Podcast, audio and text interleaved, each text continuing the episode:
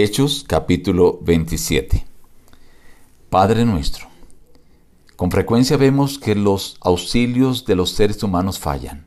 Nuestras fuerzas fallan en medio de la tormenta, pero sabemos que tú estás allí, listo para auxiliarnos. Gracias, en el nombre de Jesús. Amén. Reciban el abrazo de su amigo el pastor Juan Emerson Hernández y la invitación a meditar hoy en apartes del capítulo 27. Cuando se decidió que habíamos de navegar para Italia, entregaron a Pablo y a algunos otros presos a un centurión llamado Julio, en una nave adramitena que iba a tocar los puertos de Asia y zarpamos. Llegamos a un lugar que llaman Buenos Puertos. Pablo los amonestaba, veo que la navegación va a ser con perjuicio y mucha pérdida, no solo del cargamento de la nave, sino también de nuestras vidas.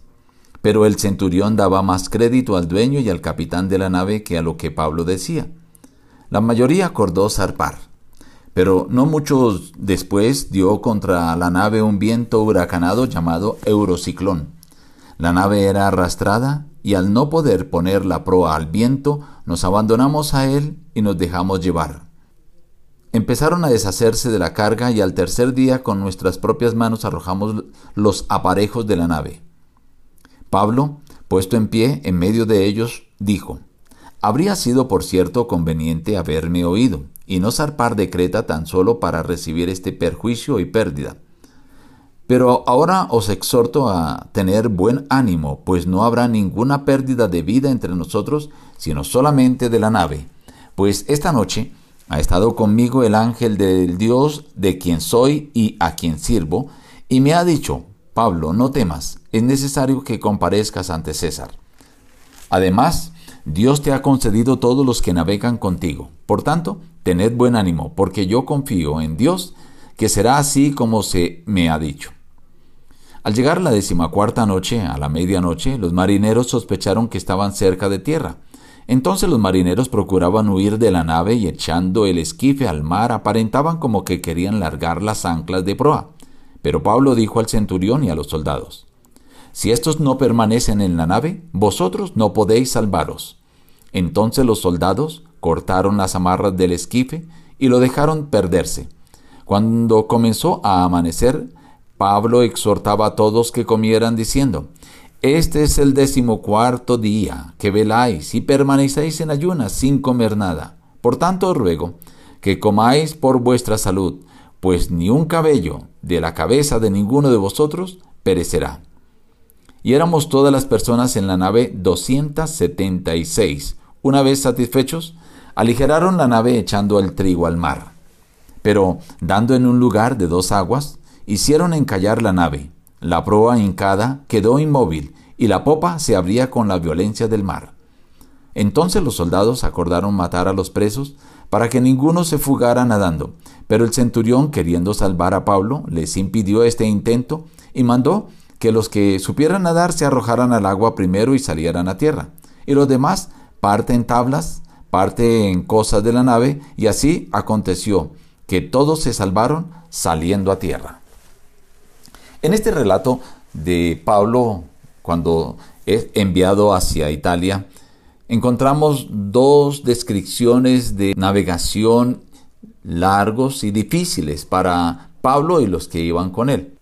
Lucas detalla muchas cosas de forma minuciosa, queriendo dar a entender la forma como Dios protegió, guió y orientó a Pablo, cómo quería que Pablo cumpliera su objetivo de ir a testificar en Roma a tal punto que le dijo, ninguno de los que están contigo se perderá.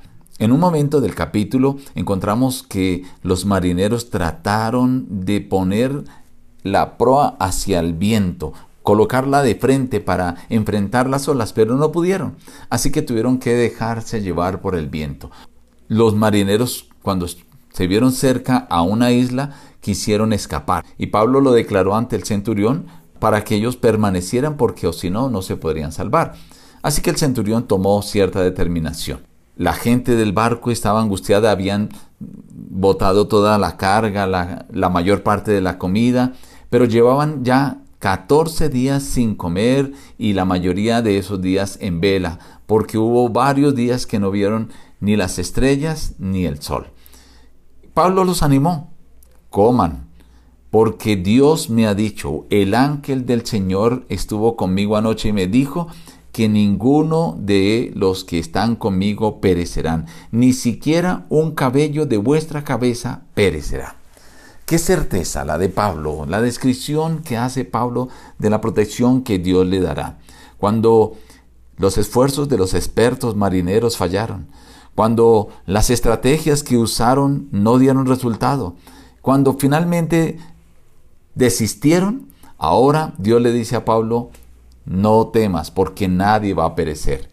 Y de los 276 que iban con Pablo, ninguno se perdió. Dice el último versículo del capítulo 27, así aconteció que todos se salvaron saliendo a tierra. Estimado amigo, tal vez tú estás pasando también por una tormenta. Has recurrido a seres humanos, a expertos, a personas que conocen mucho sobre el tema de la dificultad por la cual estás pasando, pero han fallado. Y ahora te sientes desarmado, te sientes desanimado, te sientes que no puedes más, pues Dios está listo para darte el auxilio. Hoy, simplemente, si tú ves que los auxilios humanos no te han servido, hoy puedes acudir con confianza a Dios. Él está pronto para auxiliarte y para sacarte con vida, que nada de ti se va a perder. Esa es la promesa del Señor si tú confías en Él. Nos despedimos diciendo, busca a Dios en primer lugar cada día y las demás bendiciones te serán añadidas. Que Dios te bendiga.